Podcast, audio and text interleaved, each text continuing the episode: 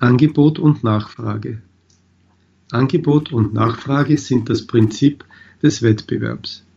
Es sorgt ähnlich wie beim Sport für ständige Leistungssteigerung. Das ist für die Anbieter oft unbequem, aber für die Kunden ein Segen.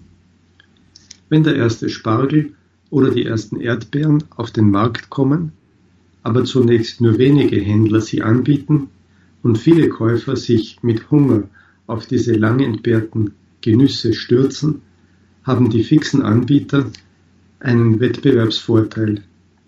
Denn weil die Produkte knapp und begehrt sind, lassen sie sich zu guten Preisen verkaufen.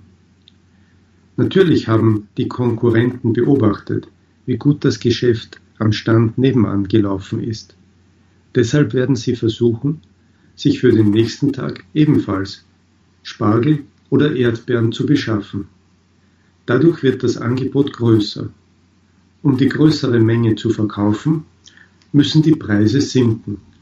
Denn nur so können mehr Käufer angelockt werden, denen der Spargel bisher noch zu teuer war.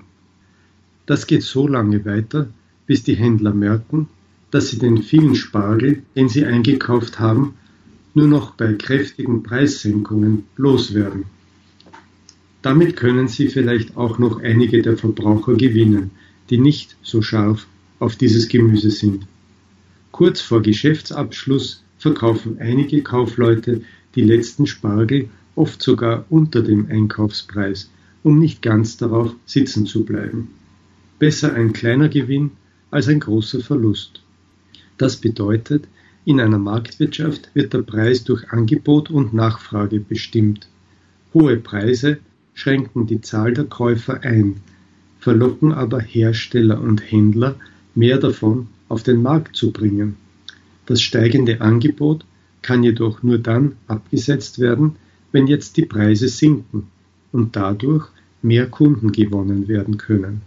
So werden im Idealfall Produktion und Angebot nach den Bedürfnissen des Marktes, also der Käufer, gesteuert. Preise haben deshalb eine ganz ähnliche Funktion wie rote und grüne Ampeln im Verkehr. Das ist eigentlich schon das ganze Geheimnis, dass es in einer Marktwirtschaft ein so umfassendes Güterangebot, keine dauerhaften Versorgungsmängel und immer wieder Qualitätsverbesserungen gibt, lässt sich auf die Anwendung von zwei im Grunde simplen Prinzipien zurückführen, auf den Wettbewerb zwischen verschiedenen Anbietern sowie darauf, dass Angebot und Nachfrage den Preis bestimmen, der wiederum die Produzenten zur Steigerung oder Einschränkung der Produktion veranlasst und die Kunden zum Kauf oder Verzicht auf die Produkte.